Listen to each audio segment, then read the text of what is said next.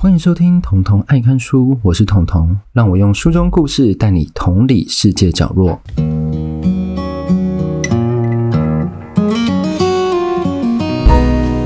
好，来到我们的第四十一集。那我们这一次要同理的年份呢，是在二零零六年到二零一七年这段时间哦。同理的地点是发生在日本。我要先请各位试想一个情境，先把自己角色扮演掉，想象自己是一个十六七岁的女高中生，是不是很多人都有这样的幻想？不行，我们这集要正经一点。他是在讨论一个蛮严肃的故事。她十六七岁，一个少女，有一天她在东京市区补完习，坐公车回家，因为就很晚了嘛。她在回家的路上呢，从她的那个公车站牌到她家有一段路，然后那段路都没有人。他走着走着，突然有一个人抓住他，然后把他拉进草丛里面强暴，就放了一些东西在他身体里面。这个少女很惊慌失措，但是她不敢跟任何人讲，她就急急忙忙跑回家了。那跑回家之后呢，她就狂用水冲自己，但是其实这是没有用的，因为她一下就受孕了。她在一两个月后就知道自己怀孕了。那一两个月后，她知道自己怀孕的时候，她不可能跟她爸妈讲，她也不可能跟她老师讲，她甚至也不可能跟她的同学讲。那她该怎么办？她就默默的假装说自己吃的变很胖，隐藏这一切，直到快要生产的时候呢，她就躲在公厕里把小孩生出来，然后把这个小孩放到哪里？她那个时候上网查，有一个地方可以让孤立无援的妈妈将她的小孩送到那里。那里可以协助收养这些小孩，帮他去找收养家庭，这就是我们今天故事的主轴。那我刚刚前面讲那个例子，是这本书里面真的有发生过的一个事例，它是案例的其中一个。那我今天要讲这一本书呢，就是为什么要抛弃我？作者是一群人，他是 NHK 采访团队。首先呢，我刚刚说的这个医院在日本熊本市，它就是在九州的中间，就是你福冈往下坐，它有高速电车，然后你往下坐就会到熊本。这一间呢是一个民间的医院，而且是中小型医院，它叫做慈惠医院，是不是很像台湾的命名？对，我跟他说看到讲说，诶，是台湾的吗？慈惠医院在二零零六年的时候有一个理事长。他叫连田泰二，他宣布了一个很震惊的计划。那个计划就是他要仿效国外，这个国外是德国，要成立日本版的婴儿信箱。然后日本他将这个名称叫做送子鸟摇篮。我那时候去找这个日本当地报道，其实他们很喜欢，还是用婴儿信箱这个日文来讲，就是赤ちゃんポスト来命名这个计划。这个计划最大的特点是什么？我们就一句话以蔽之。就是可以匿名遗弃婴儿。 那其实你就想说，我居然可以合法化的，我自己生出来小孩，我不要了，我就送到那里，然后他就帮我找收养人，而且是合法的哦，因为他不跟那个遗弃最抵触。那当初这间医院在成立这个计划的时候，就遭受了我们刚刚讲的很多的批评，因为它可以合法化遗弃，这是一个观点。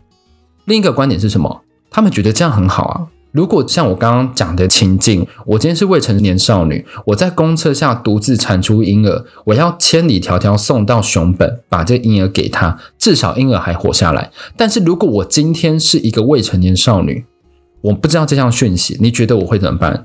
我生完之后，我当然就丢在公厕，赶快跑掉了，谁看得到？那婴儿搞不好因为没人发现，然后加上很偏僻，他就死掉了。所以这件事情是一体两面。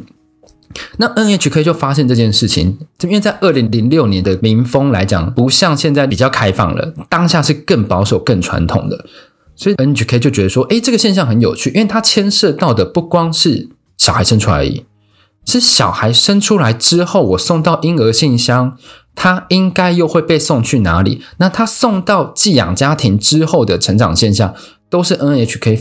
非常有兴趣的部分，所以这本书它的重要的概念就是这些。第一个，我送到婴儿信箱的时候，然后这个婴儿信箱的小孩，他被送去寄养家庭，他的本身的感想，这是他采访重点。第二个，为什么会有爸妈将自己怀胎十个月的小孩这么残忍，就直接送到慈惠医院，然后就不管他了？第三个，他讲的是我送到送养家庭，如果今天我是亲生的父母。我如果反悔说，诶，我要去拿，那个是我小孩啊，他想要拿回来，他可不可以拿回来？第四个呢，他就讲说，这样采访十年下来，他们觉得预防的方法有哪些？首先呢，我会先讲刚刚我讲的那个情境之后呢，那个小孩他被送到了一个寄养家庭，然后快快乐乐长大。因为他是二零零六年开始了嘛，所以 NHK 在二零零七还是二零一八就就去采访这个小孩。他问这个小孩说：“诶，你觉得被送到这个寄养家庭，你有什么感想？目前的心路历程？”我要先跟各位讲哦，不是说那个小孩一被生出来就马上可以找到寄养家庭，不是，他有可能五六岁的时候才有办法找到寄养家庭，他不是那么快就可以找到的。当他大概五六岁的时候送到寄养家庭的时候，他们去采访他，虽然听起来不可思议，但是他是可以被采访的，就讲说他很感谢当初大家把他送来婴儿信箱，因为如果不是生母把他送到婴儿信箱之后，他可能就会死在路边。然后到十年后，他再去采访这个婴儿的时候。他就问他：“你现在的感想跟你十年前的感想有没有不一样？”他说：“他还是很爱他的寄养家庭，但是越来越想知道生下他的父母是谁，就心中会有一个洞空在那。当然，寄养家庭对他很好，因为你要变成寄养家庭，你必须要通过，我记得是半年到一年的试用期。”因为小孩养在你那，总要确保他平平安安、快快乐乐长大嘛，就要求的不多，至少不要让他在外面流浪。那这样送寄养家庭的初衷就不在。所以当他们发现说，诶，其实小孩对于这件事情一部分是充满感激的哦，他是充满感激的，而且不知道原生父母是谁。大家一定想说，怎么可能？人家都送到那边，怎么可能不知道？对，婴儿信箱那时候在设置的时候，就是要让人家可以匿名的遗弃。他们有设置一个类似天主教院那种告解室，所以你一进去之后呢，你就会看到很祥和的画面，中间就走到里面的一个信箱，然后你就可以把婴儿放里面。那个信箱就是保温箱，避免婴儿在，比如说放在外面让他失温而死，或者放在那里，然后他肯定是没有人照料。而且那个保温箱是有设计过，只要有一人打开，词汇音乐就会警报大响。就会大家动起来，像说啊，有人要放婴儿了，就会很紧张，就赶快跑出来看婴儿在哪里，就把他接走。所以他采访完之后，他们就觉得说，诶，其实小孩好像没有想象中这么这么样的憎恨这件事情。那我们是不是应该去采访当时的那些大人？你为什么要遗弃？那你如果要找到这些大人是很困难的一件事情，因为我刚刚又再次强调，它是匿名信箱，所以愿意挺身而出接受采访的人大概就五个。这本书有罗列，那我希望这五个案例大家都可以直接去里面看，因为我觉得他写得很好，但有点针对。因为它的标题是什么？我来跟各位讲，它的标题是“走投无路的女人，自私自利的男人”。为什么？因为这五个案例，每一个我可以跟你讲，每一个都是男方就说你去堕胎掉了，你不要生啦，或者是男方知道了就跑走了，就留女方自己一人把这个小孩生完。所以大家都在责难女方的同时，有没有想过，没有男方的加诸行动，女方怎么可能独自怀孕？这个标题对我来讲，让我对 NHK 这个公司有点觉得，诶，有点吓到。他下了比较重情绪的标题，因为 NHK 在我心中，它是一个很公正，它比较是如实播报的，所以他下这个标题其实让我有点惊讶。但我真的去看里面的案例的时候，我就会发现，它的标题好像不够哦，不够呛辣哦。原来它是修饰过的。看了里面的那些新闻，就想说。男方到底为什么可以若无其事的就这样坦然走开，让女方自己去承担？而且里面还要讲到一个很危险的事情，有一个女生，她就独立生产。刚刚不是讲说男方都走了吗？所以其实大部分我讲错，大部分女生都是独立生产。那独立生产呢，很危险，因为你没有产检，因为你独立生产，你就不敢让人家知道你才会独立生产，所以你不知道你生出来婴儿会是怎样，你生出来之后有没有危险，这些都不知道。有些妈妈直接在家里自己生。他面临到的是，因为你没有做产检，所以你有非常高的风险在生小孩的时候去世。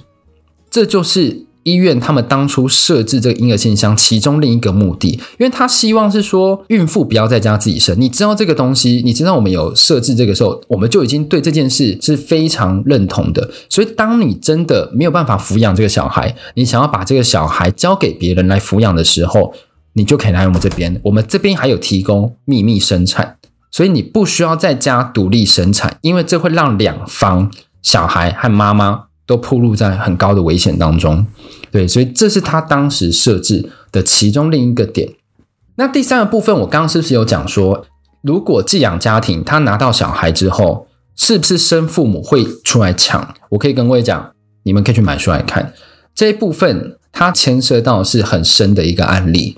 寄养家你在拿到小孩之后，他无时无刻要担心亲生父母会不会来把他取走，所以日本法条在后来有为了这件事去做一些修改。然后第四件事情呢，就是我要讲他到底做了哪一些预防，因为你要知道哦。这个医院它是民间的设施，它不是政府的。那政府做什么事情？他勉强让这件事情不会触犯法律。他们觉得说这件事没有触犯到遗弃罪，地方政府是这样做处理。但是他是采取比较消极的态度，因为如果今天这项事情被政府所许可的话，其实你应该会觉得说它是遍地开花，但其实没有。那 NHK 它提供了一些预防措施，我觉得还不错。第一个是开设咨询窗口。安排能够正确建议的专家，很多人在独立生产完之后才知道婴儿性向。那如果他们能更早的时候，在他生产前就得到这些援助，比如说，你先不要急着遗弃，如果现在要生，政府可以补助你多少多少多少，等于是政府帮你养了前半年，前六岁。是不是很像某个政治人物的证件？前六岁政府帮你养，就是类似这样。因为很多妇女都不知道，他们独立生产，他们资讯封闭，他们很害怕，所以他们不敢去多做 search。所以 NHK 觉得说，如果你可以多开设咨询窗口，而且广布达给所有民众说，你如果要生产的时候，不管你是什么样的状态，都可以咨询这窗口。这窗口绝对不会因为啊。你是独立生产哦，啊，你没有爸爸，就对你冷言冷语，不会。他们要确保是这件事情。然后第二个呢，是我刚刚有特别讲到，你们可以买出来看，根本上改变亲权制度，这个也会影响到送养家庭。第三个是让小孩迅速知道自己亲生父母的身份，这点我抱持着正反两面的态度，因为你如果可以让小孩知道自己亲生父母的话，对于送养家庭，对于原生家庭都不是一件好事啦。因为你就算知道了，你跑回去，搞不好你原来亲生父母你还是没办法养得起他。然后第四个 是他一直强调的，而且还用个惊叹号，他说针对男性加强关于怀孕生育的教育，很神奇。但我也觉得说，男性不应该是你觉得让那个女方怀孕，然后就让她自己去承担，然后你自己要怀孕自己要生，并不是这样子，一定是一起的联动，你才会产生小孩嘛。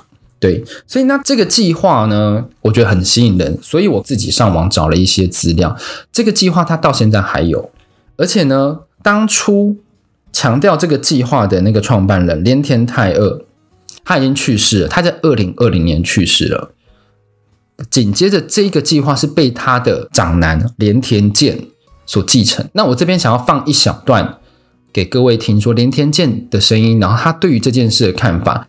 他是讲日文的，所以大家可以先听一下。熊本のあの民间の中小病院がそこまでリスクを负うべきなのかどうかっていうのは悩みました。本当に命を救ったかどうかそれは分かりません。ですけれども行き场が入るところがないその母子の助けになったのは间违いありません。残されたもので努力していくいかないといけないと思ってます。好，凭借着我不突出的日文，我大概理解到。设置这个，他其实除了继承他父亲的遗志之外呢，他们最大最大目的并不是为了要合法遗弃这件事，他们是要救人，他们是想要希望可以救妈妈，希望可以救小孩，让他们可以得到一个避风港。在日本很保守的社会观下，因为日日本是亲权至上的一个国家，亲权就是自己生的小孩有血缘关系，这件事情是非常崇高的一件事情，任何后天的都没办法打败这件事情。所以呢，他除了救这些妈妈和小孩家，他里面也有讲到，如果你真的有困难的话，他们是有提供秘密生产的。你小孩生完之后，就疗养完之后，你可以走，然后小孩就放在那里。然后至今呢，这个计划依然有很多反对方，所以你才会发现说，这个计划的医院还是只有这一间而已，没有其他间。那德国的其实已经设了很多间了。德国其实走的比较前面，也比较成熟，他救的婴儿也比较多，他的体制上比较完整。为什么？因为政府跟民间一起合作。那现在日本的状况是只有民间在发芽，但政府你知道吗？怕惹事啊，然后要些选票，所以他不敢张扬这件事情。所以导致说，哎，其实民间他自己在推广的时候，其实有点辛苦，但是有点成效。他到刚放的影片的为止，他总共已经有一百五十五个婴儿了。这本书在出版的时候就一百三十六个，我自己在观察啦，这几年收的速度有变比较多一点。所以这是一个需要正视的问题。你一定觉得一百多个还好吧？诶，你要想哦，它是在熊本哦，它在九州，九州它是在下面，它离东京超级远，它离北海道超远。那如果我今天北海道的，我今天东京的，我今天东北的，我生了要怎么办？我怎么可能每一个人都有能力负担坐飞机，然后飞到熊本，再搭高速巴士，再搭高速列车，然后到熊本去遗弃这件，而且这间医院还在乡间。所以我要讲的事情是，我们可以知道的是一百五十五件，但是我们不知道弃婴的私自处理掉的婴儿到底有多少，我们不知道。为了让这个黑数犯罪黑数可以越来越少，我觉得这是一个蛮正面的一个活动。婴儿信箱，日本又叫送子鸟摇篮。那台湾目前是没有这件事情的，所以没有办法讨论，也不知道台湾到底有没有这个需求。那我相信，嗯，如果有的话，政府应该是会保持更正面的态度，因为毕竟我们面临少子化，而且我们台湾的观念相对上来日本比较开放，应该是一个好的前提。而且我觉得日本啊，它在老年化啊、减居族啊，到现在这婴儿信箱，它在社会福利、社会状态下。都是台湾可以先去临摹、先去仿效的一个对象。我觉得很庆幸有日本的一些社会现象，让我们知道说，如果我们遇到这件事情，我们要怎么应对。像地方创生，台湾这几年不是很畅行吗？诶，日本早要推很久了，但我不知道为什么台湾的地方创生都做得很奇怪。我不是要攻击那些做地方创生，但是真的有一些很奇怪，它不是在帮助这地方变得很有特色，他们是在做一些数位化发展，但也不是为了那个地方。我就是充满着问号啦。我想说，你如果叫地方创生，你应该先要协助打造地方的特色文化啦。嗯，好啦，这题外话。总之呢，这本书我真的很推荐大家可以去看。我也会把这个采访连结，这个是熊本当地地方电视台的完整连结。如果你看得懂日文的话，你可以直接去看《赤ちゃんポスト》的这个系列采访报道，我觉得还不错。那就是日本一贯的采访精神，不会有太多的渲染加有添醋，他就跟你讲一个事实而已。对。 好，那今天第四十一集就先到这边喽。喜欢我的节目的话，帮我做五星，去 Apple Podcast、去 Spotify、去哪里都可以，然后也可以在 Instagram 上跟我做互动哦。那我们就下次再见，拜拜。